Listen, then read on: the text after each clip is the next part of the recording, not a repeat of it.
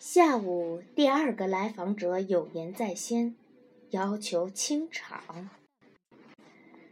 早几天，文果对赫顿说：“有一个人总是从广东打电话来，要求会见心理师，具体什么问题吧，死也不肯说。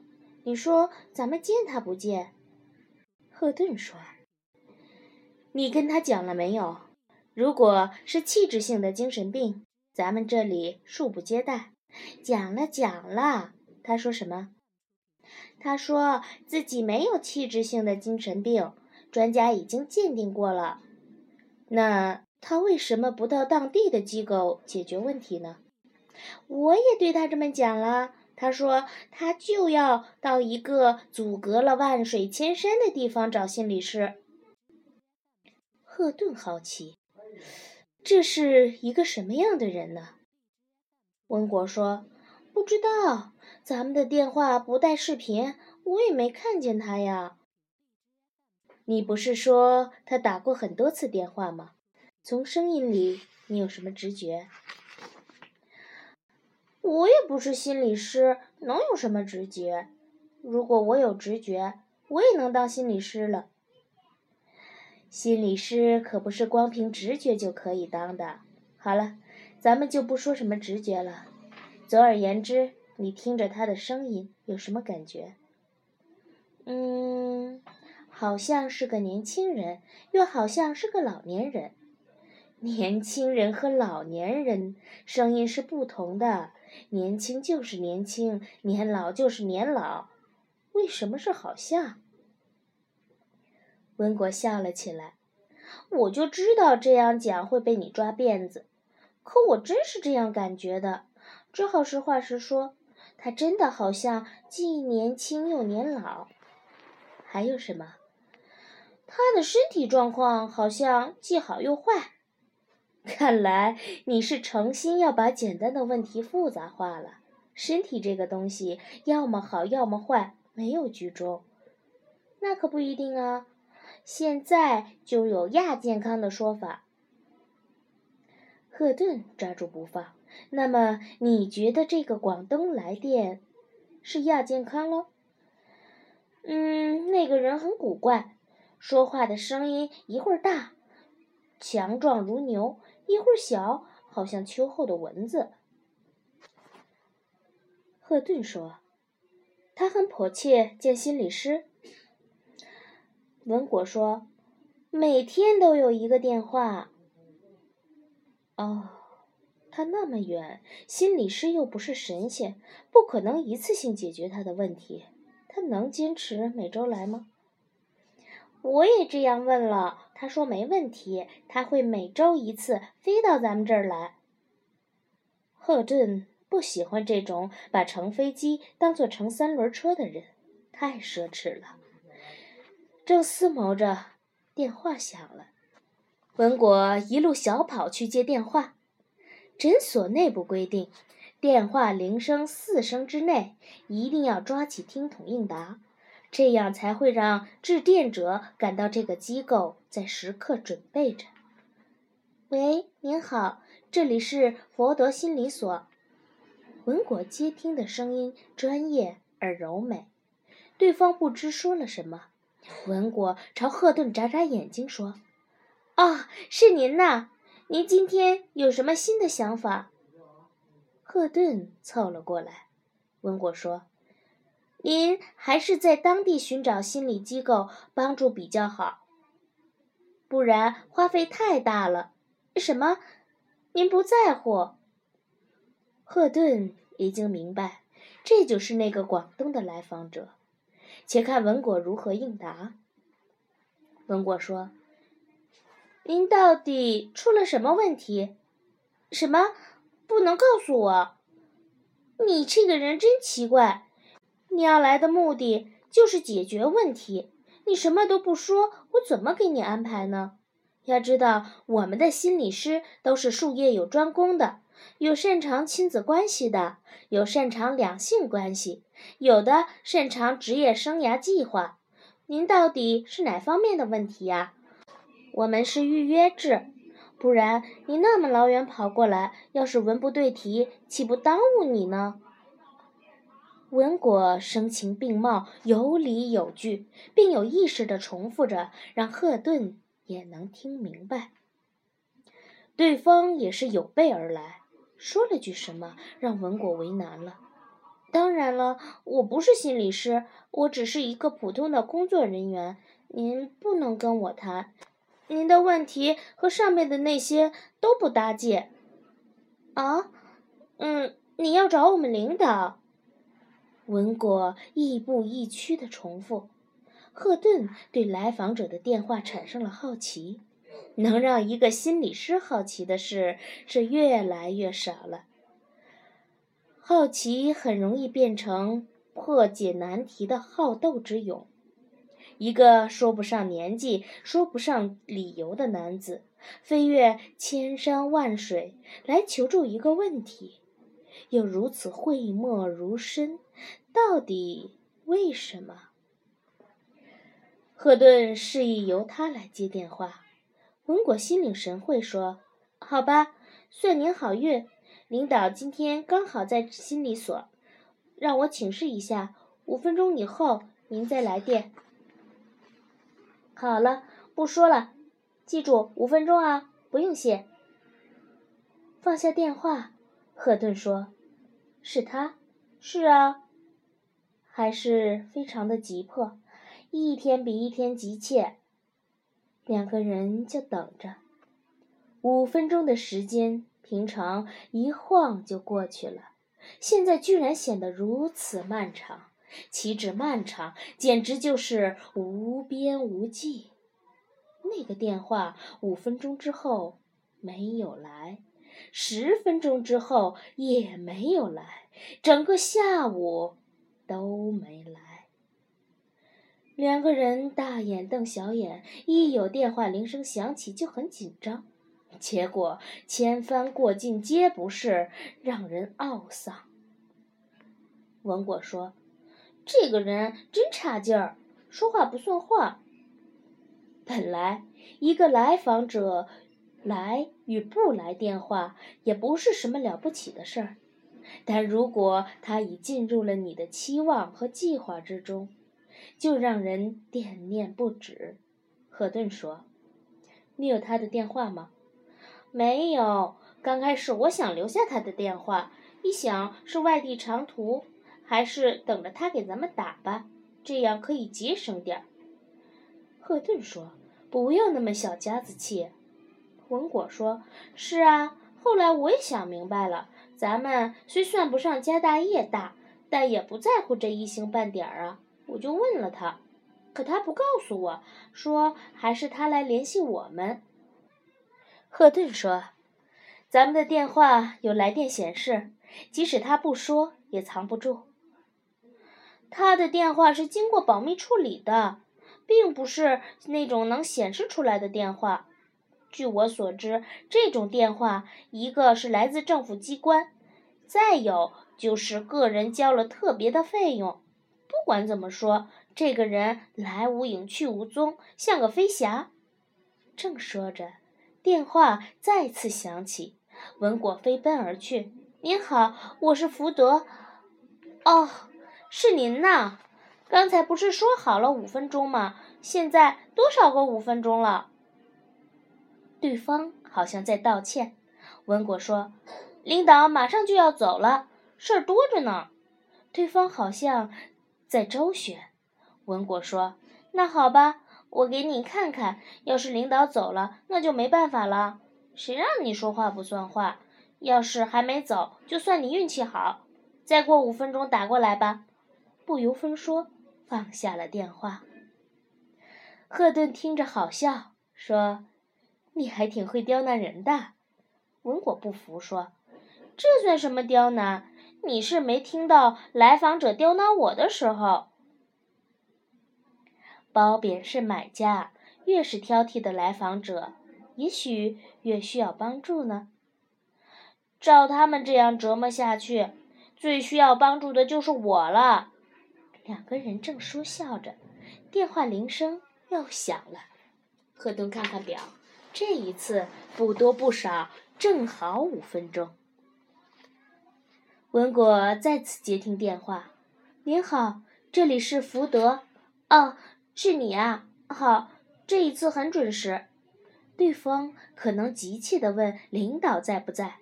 文果回答：“你运气好，领导正要走，还没走。好吧，你等着，我去找领导。”说完，朝赫顿挤挤眼睛。赫顿走过去，拿起电话，略略有些紧张，可能是让文果这一通故弄玄虚折腾的。他镇定了一下，说：“您好，您好，请问您是福德心理所的负责同志吗？”对方问道，一个很好听的男子声音。并不慌乱，也没有文国所说的那种不确定感。是中年人。是的，赫顿简短的回答。在情况不明的情况下，你说的越少，对方就越要更多的表现。我很想到福德心理诊所接受治疗啊！我估计工作人员已经向您汇报了。对方说：“是的。”赫顿依然简短的，如同发电报。当然，现在没有人发电报了，都改发短信。短信因为不是按字收费，所以并不简练。对方又问：“我有一些顾虑，不知您是否可以解答？”您说。关于费用啦、时间啦、疗程啦这些常规问题，您所里的工作人员都跟我说得很清楚了。我现在要询问的是，我到您的诊所去的时候，能否保证除了心理师之外，没有任何人能看见我？连工作人员也不允许吗？赫顿接待过那么多来访者，如此霸道的理由还是第一次。是的，连工作人员也不允许。你的工作人员太绕舌了，我不想让他看到我的相貌。您知道，我们是一个专业机构，有很多日常工作事务。您的要求让我们非常为难。是，我知道，这就是我为什么一定要和福德领导人接洽。因为一般工作人员无法回答这个问题，赫顿说：“我虽然是领导，但我现在也无法回答这个问题，因为从来没有人提出过类似的要求。”对方轻轻地笑了起来，说：“你们也要与时俱进嘛，老革命也会遇到新问题。”赫顿说：“请给我们时间，需要讨论您的要求。”就是不要让任何人看到你，除了心理师以外，是这样吗？是这样。你们接了我这一单生意，原谅我用“生意”这个词儿，可能不准确，但实质是一样的。这就造成了经济上的损失。对于这一点，我愿意承担。也就是说，在我出现的那个上午或下午，你们平日应该有工作收入。都由我来支付，这样可否？赫顿一下子还真反应不过来，就说：“呃，请容我商量一下，有了结果我们再来定。”我很急，明天给你们打电话可以吗？步步紧逼，赫顿说：“好吧，请问怎么称呼？我叫张三。”对方答得很快，看来早就想好了对策。赫顿暗笑了一下，觉出对方的严谨。他回答了你的问题，他给了你一个不真实的答案。他并不想隐瞒这个事实，可他也不告诉你真相。一个怪人，好吧，那就会一会吧，张三。张三被安排在今天下午最后来访，赫顿等候在心理所，四周空无一人。约定的时间是四点整，当时时钟敲完最后一个音符的时候，门开了，一个高大的男子走了进来。他下穿一条铁灰色西装，上面是一件黑色休闲夹克，简单而随意，只是脚下的皮鞋出卖了他，那是一双意大利的原装高档货。呃，你好，我就是张三，您是？张三伸出手，我是赫顿，心理师，也是这家诊所的负责人。我们通过电话的，苏珊先生。赫顿握住了他的手。哦，谢谢您，贺老师，接待我这样一个挑剔的来访者。张三说：“我们也要谢谢您对我们的信任。时间宝贵，咱们开始吧。请随我到咨询室，苏三先生。”男子跟在赫顿的后面，不疾不徐地纠正道：“张三。”赫顿有些难堪，也许是因为潜意识里对张三这个名字的拒绝，也许是对苏三起见印象深刻。总之，叫错了来访者的名字，这样低级的错误，在他很罕见。不由得十分尴尬地停下脚步，回过头来，充满歉意说：“ 实在不好意思，苏不，张三先生。”男子倒是大度说：“不过是个假名字，代号而已。你如果改不过口，就叫我苏三好了，无所谓。”赫顿实在是怕自己再叫错，那样在访谈中很丢脸，而且影响疗效。不如现在就坡下驴。于是说：“如果您真的不介意，我就叫您苏三先生好了。”男子说：“好吧，戏中的女苏三一出场就悲佳，幸好结局还不错。但愿我这个男苏三也有好运吧。”苏三和赫顿双双落座，还没轮到赫顿开口，苏三就说。我知道你们是有严格来访者保密的。是的，如果你有一天在大庭广众之下碰到了我，你会保持应有的陌生感吗？什么叫应有的陌生感？就像从来没有见过我一样。我可以保证，就像从来没有见过您一样。如果我给你颁发奖牌、佩戴勋章，或者是审问你，近旁并没有他人，你也会恪守这个原则吗？会的。出了这个房间，我就不会认识您。当然了，除了你违法、伤人或是伤己，那我就要举报。顺便说一句，我似乎并没有可能。得到奖牌或是勋章，接受询问，那就更没有机会了。苏森意味深长地说：“山高路远，江湖扩大，不要那么绝对。”好，我相信你。赫顿说：“广州一直下大雨，我害怕航班延误，您不能按时抵达呢。”苏三愣了一下，说。哦，大雨是的，广州大雨。现在的航班不怕雨，只怕大风和雷电。然而，赫顿还是敏感地察觉到了苏三对这个问题的隔膜。这种隔膜只有一个解释：苏三不是来自广州。但这也似乎并不特别重要。一个连名字都是随意改的人，还有什么不可以涂改呢？好了，开始吧。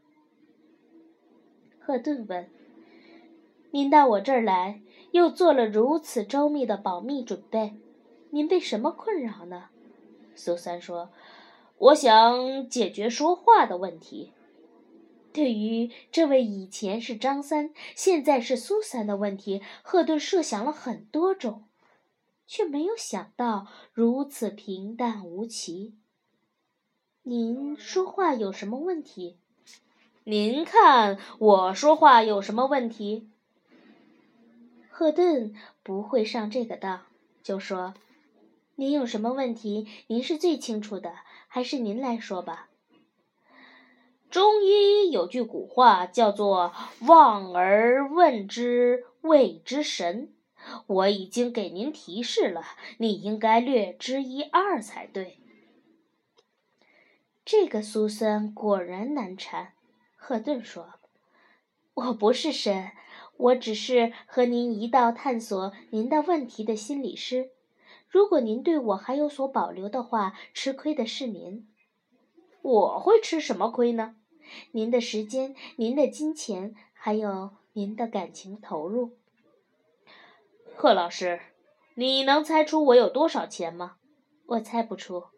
贺老师，既然猜不出，我也不便告诉贺老师到底是多少，省得把贺老师给吓着。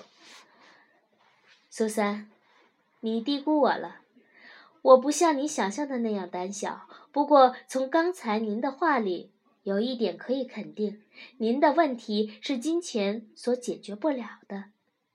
这句话像炸弹炸中了苏三的穴位。他说：“佩服贺老师，一语中的呀！的确是这样。我刚才在考验贺老师，看贺老师能不能解决我的问题。现在，我可以告诉贺老师，您已经成功的经受住了我的考验。谢谢您给了我及格以上的分数。只是苏三先生，不必用宝贵的时间来考验我，还是集中您的问题上吧。您觉得您说话有什么问题呢？苏三正色道：“我平时说话没什么问题，就像你我现在这样谈话，我会应对自如，有时也会很幽默机警，甚至妙语连珠。但是，一旦到了正式场合，我就会非常紧张。轮到我发言的时候，常常语无伦次。”说到这儿，苏三出现了很痛苦的表情。玄虚万千，却原来是个发言恐惧症啊！赫顿迅速做出了判断，不过他也提醒自己不要先入为主。大千世界无奇不有，还是缓下结论比较稳妥。他说：“您指的正式场合是什么？”一个普通的问题，常规的问题，却让苏三陷入了极大的困境之中。他长久的沉默着。赫顿好奇，这个问题有那么难吗？苏三斟酌了半天，说：“比如，呃，和外国人谈判的场合。什么谈判呢？他在想，如果是商务谈判，可能就是对钱太敏感；如果是学术谈判，又当别论了，也许是和地位有关，也许涉及逻辑的表达和情感的分寸。苏三说：“比如有关国界的划分。”赫顿顿时几乎晕倒。如果苏三先生神志正常，赫顿就要刮目相看了。虽说心理师眼里人人平等，但心理师也是人，也会崇拜。和畏惧，赫顿想：如果苏三先生所言不虚，能参与划分国界的讨论，这是何等的地位和担当啊！他就是曾走入这间心理室最重要的人物了。赫顿不能让思绪信马由缰，赶紧收束，说道：“具体情况是怎样的？”苏三下了一个破釜沉舟的决心。既讨论自己的心理问题，又最大限度的隐瞒身份。他斟酌着说：“呃，我会面红耳赤，想的好好的话，突然不翼而飞，手心出汗，先是热汗，后是冷汗，最后完全是一种粘稠的液体，好像是血。”啊，古代有一种汗血宝马，奔跑的时候会从脖子上滴出血珠，我就是如此。